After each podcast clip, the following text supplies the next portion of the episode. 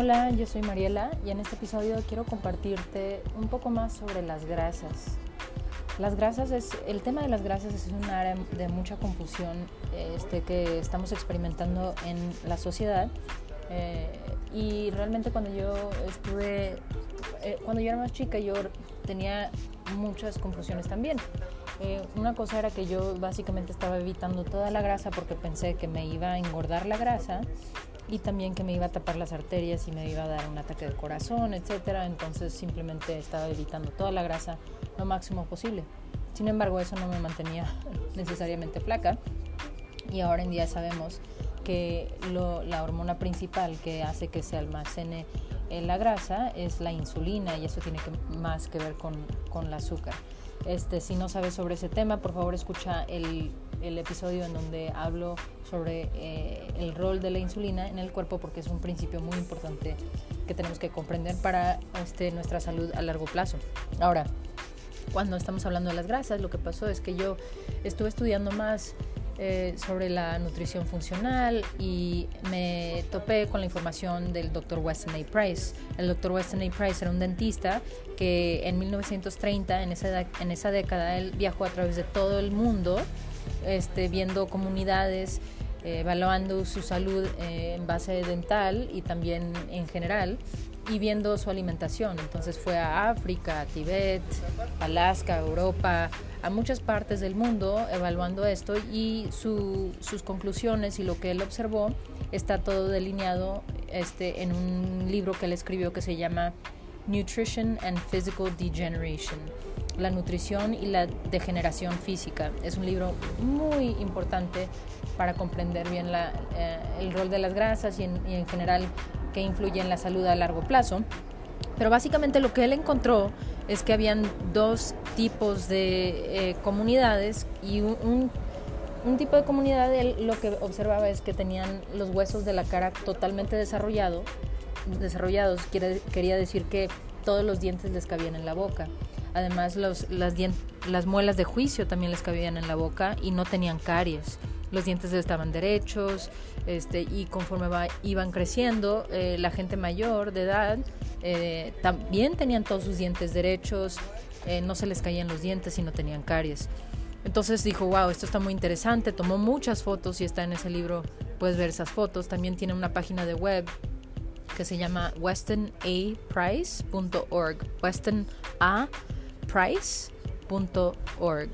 Eso lo voy a poner en las notas de, de este podcast, de este episodio. Pero básicamente eh, lo que él notó es que habían ciertas comunidades que tenían ese tipo de salud dental y también tenían, eh, no tenían eh, la degeneración física a través de los años, no tenían condiciones de, de enfermedades crónicas. Entonces él dijo, wow, eso está muy interesante, ¿qué comen estas personas? Y empezó a documentar eso. Luego vio que habían otras comunidades, otros grupos que tenían una degeneración de, no tenían desarrollado los huesos de la cara completamente, entonces los dientes no le cabían totalmente en la, en, en la boca. La gente tenía los dientes chuecos, no les cabían las muelas de juicio, tenían caries y la gente mayor de edad pues ya se les caían los dientes, tenían más problemas dentales. Y eso es algo que hoy en día también estamos viendo en la sociedad. Problemas dentales se han vuelto algo normal, pero en realidad es algo común que no es normal. Lo normal es que los dientes estén fuertes, sin caries, este, que te duren toda tu vida, como lo vio y detectó en algunas comunidades. Entonces la pregunta aquí, ah, bueno, y en esas comunidades también que tenían esos problemas dentales, también documentaba que tenían más enfermedades crónicas este, y problemas de degeneración del cuerpo a, través de los años. Entonces dijo, a ver, ¿cuál es la diferencia entre lo que están comiendo en estas comunidades y en estas otras comunidades que no les va tan bien? Entonces lo que él detectó es que las comunidades eh, saludables comían eh, una cantidad de grasa saturada y grasas de animales libremente. ¿Cuáles son esas? Básicamente es la manteca de puerco, este, la grasa de podría ser de como la leche cruda o de un pescado, de la ballena, etcétera, dependiendo en dónde vivía la comunidad. Si la comunidad vivía más cercano al mar, pues comía más grasa del pescado y si vivía más este más eh, alejado del mar, pues entonces tenía otro tipo de animal. Pero independientemente de donde vivían, tenían alguna cantidad de grasa. Su, su ah, ¿cómo se dice? Era no era mínima, o sea, era, era mucho, sustancial, ¿verdad? Y era muy importante, ¿por qué? Porque la, grasa de animal, que nos han dicho que es mala ahora en día, pero en realidad era muy importante para el desarrollo del cuerpo humano, ¿qué hace? Si tú ves, si tú eh, empiezas a estudiar un poco más sobre el cuerpo, te das cuenta que aproximadamente entre el 60 y 70% de, de cerebro está compuesto de grasa. Adicionalmente, todos los nervios, eh, las neuronas están eh, envueltas en, grasa, en una cosa en inglés se llama myelin sheath. Es un envuelto de grasa que hace que, tenga buena conducción ese, esa neurona. Adicionalmente, todas las membranas o las paredes de las células de todo el cuerpo que tenemos requieren grasa para mantenerse eh, fuertes el corazón solamente usa la grasa como para producir energía, alimentación para, la, para el corazón. Entonces, con tanta importancia de grasa, eh, ¿cómo podría ser malo para nosotros? Adicionalmente, la grasa de animal tiene las vitaminas A, D, E y K en abundancia, específicamente es K2. La K1, por ejemplo, se podría encontrar en la coliflor y en algunos, algunos vegetales verdes, pero tu cuerpo lo tiene que convertir en K2 para que sea utilizable. Y en realidad esa conversión no es fácil para el cuerpo.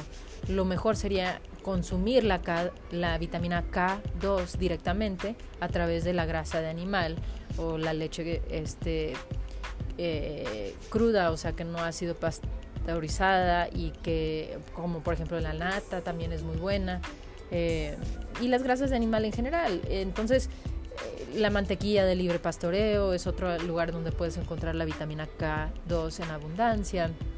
Entonces, ¿qué está pasando? Si eso es muy importante y la K2, nada más para darte un poco más de información, la K2 es fundamental para el desarrollo de los huesos.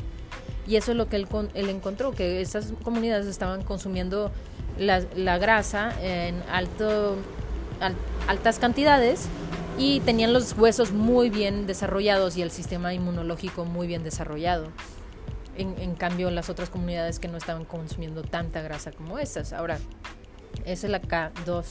Adicionalmente, la vitamina A, por ejemplo, es muy importante para el desarrollo de un niño en cuanto cuando la mamá está embarazada en el primer trimestre, porque tenemos unas células madres y las células madres básicamente son eh, como unas células eh, que están en blanco, que el cuerpo no le ha dado una orden para que se conviertan en una célula de corazón o una célula de hueso o alguna otra célula. Entonces estas células madres son muy importantes, pero lo que señala a las células madres para que se conviertan en un tipo de célula como célula de corazón, etcétera, es la vitamina A. Entonces es muy importante en el primer trimestre que la, mamá tenga suficiente vitamina A en el cuerpo, porque ya para cuando se da cuenta que está embarazada, normalmente aproximadamente cuatro semanas después de que se embarazó, ya se está desarrollando el corazón. Entonces, si no tiene suficiente vitamina A en el cuerpo, es posible que el corazón no se desarrolle completamente. A veces causa eh, los eh, abortos espontáneos o a veces el bebé nace con defectos de corazón. Entonces, es algo que debemos estar alimentando nuestro cuerpo si nos estamos tratando de, embarazar. Eh, con la vitamina A, pero la vitamina A por medios naturales, por comidas naturales, no sintético, porque es muy bien eh, conocido que la vitamina A sintética en dosis altas causa defectos en, el bebé. Entonces queremos evitar la vitamina A sintética, solamente queremos consumirla a través de los alimentos que, que contienen la vitamina A. Entre ellos, en donde existe en abundancia, es en las grasas de animal y en el hígado, en el órgano del hígado.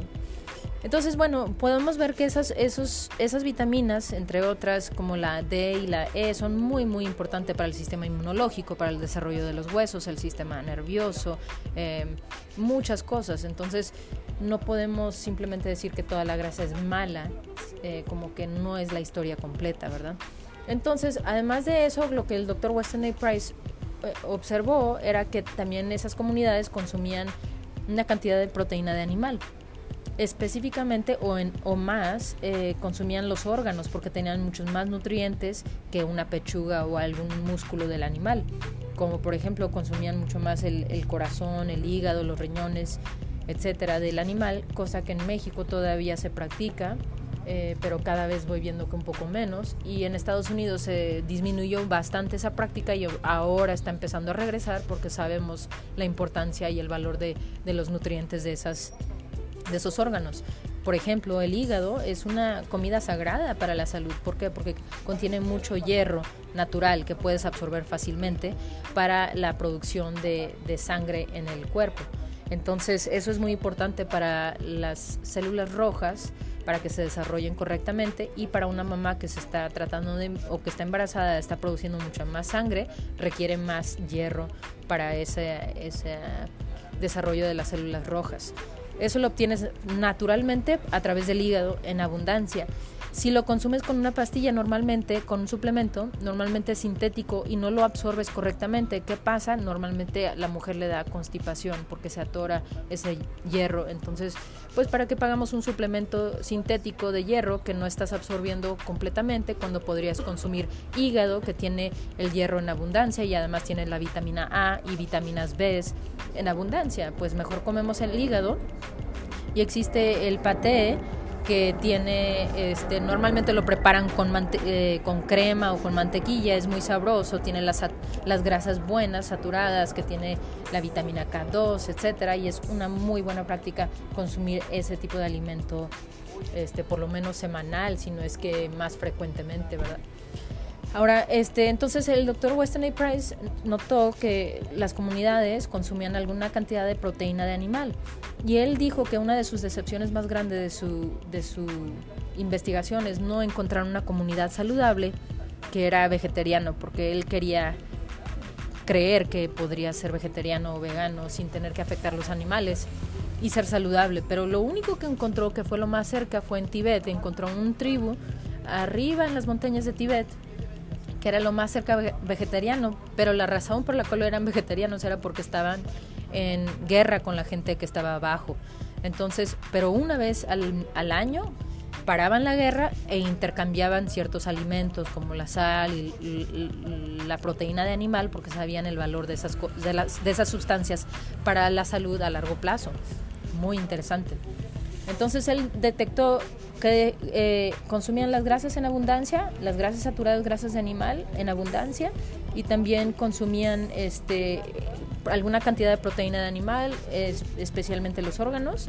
También las comidas eran enteras, no estaban procesadas, no existía la, azúcar refinada y procesada así como la consumimos ahora en día y también las comidas fermentadas. Las comidas fermentadas básicamente tienen, eh, tienen son como, en inglés se dice em, fermented cabbage, fermented pickles, que son pepinos que están fermentados, o un yogur que sea realmente fermentado, no es como esos que encuentras en, en la tienda que tienen mucho azúcar, este, son otros que podrías preparar o en tu casa o tienes que buscar a alguien que realmente se dedique a la preparación correcta del yogur, en donde qué pasa en el proceso de fermentación, se desarrolla una bacteria buena y eso se llaman probióticos.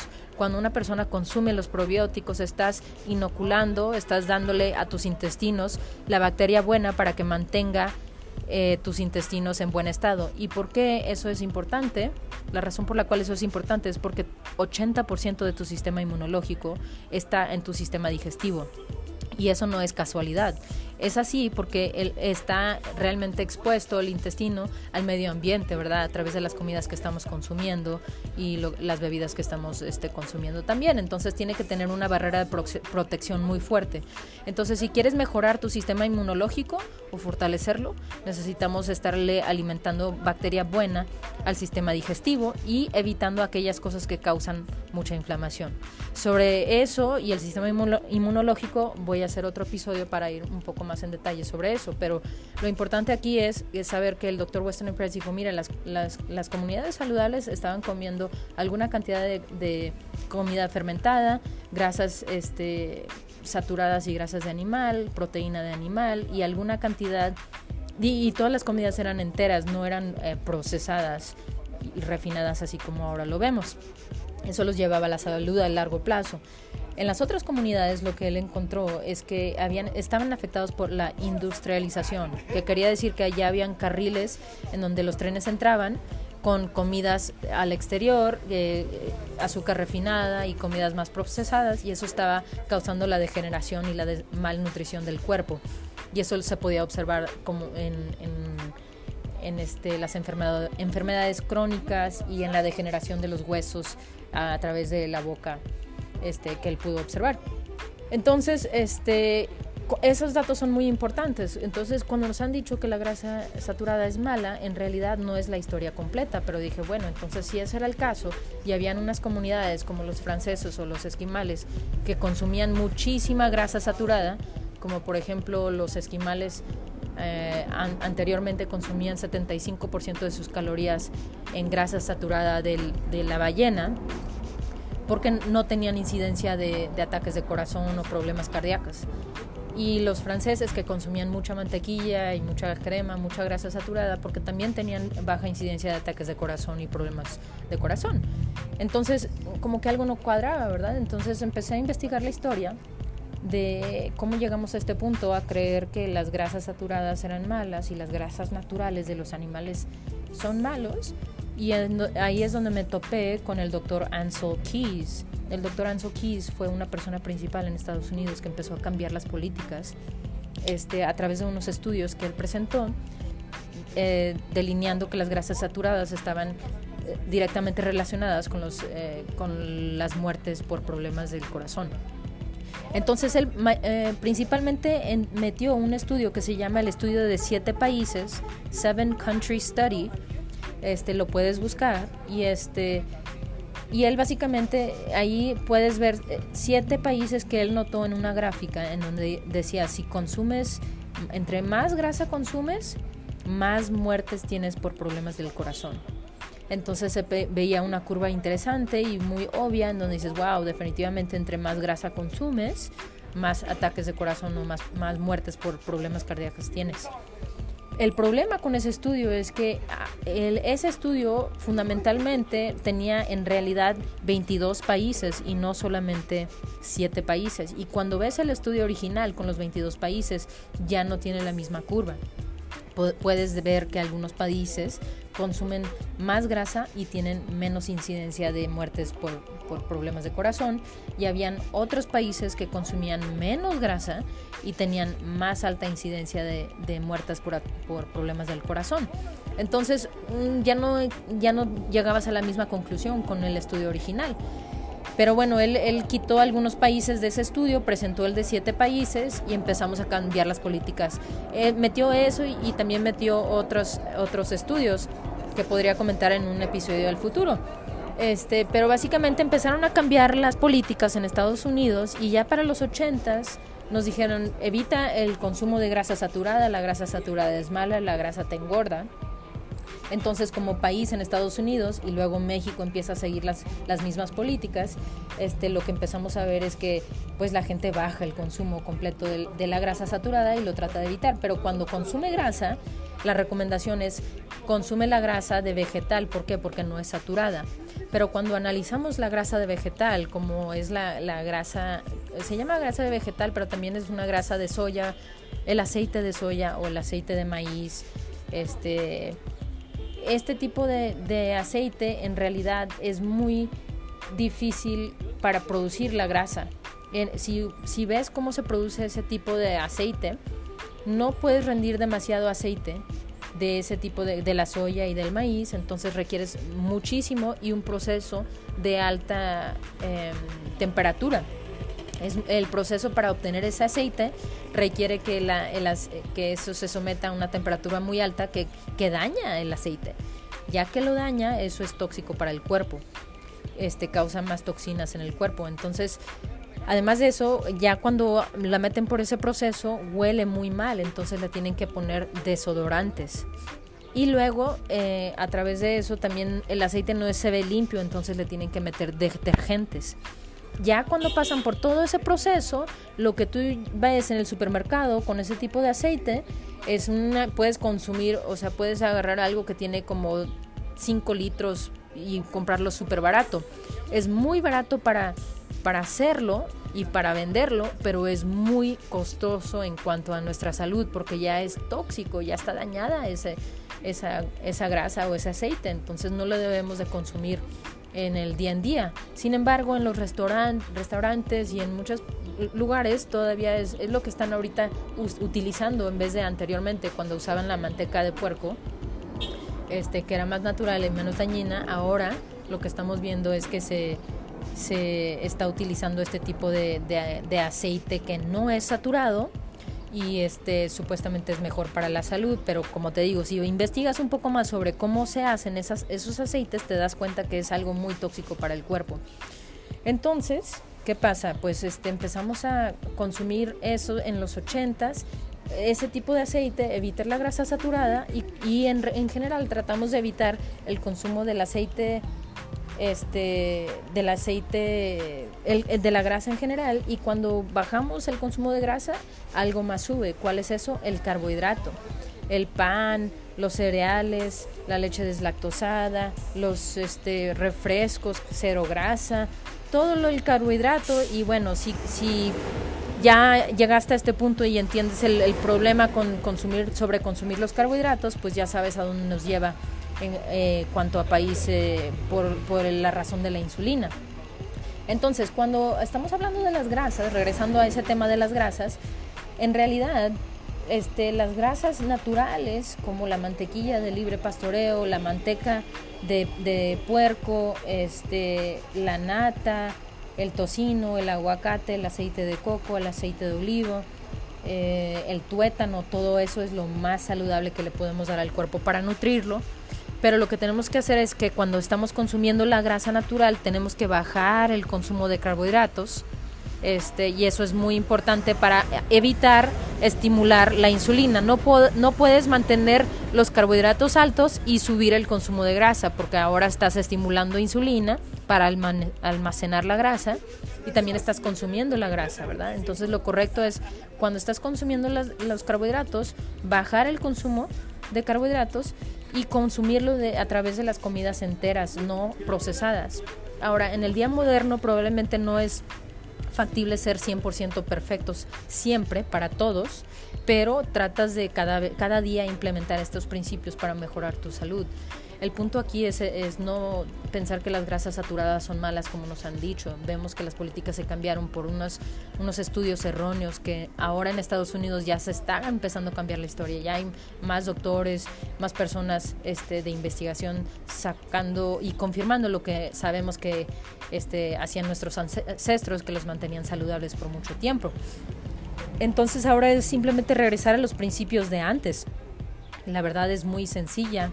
Los alimentos deben de ser enteros y este, no procesados y no pasados por un proceso que es tóxico para el cuerpo.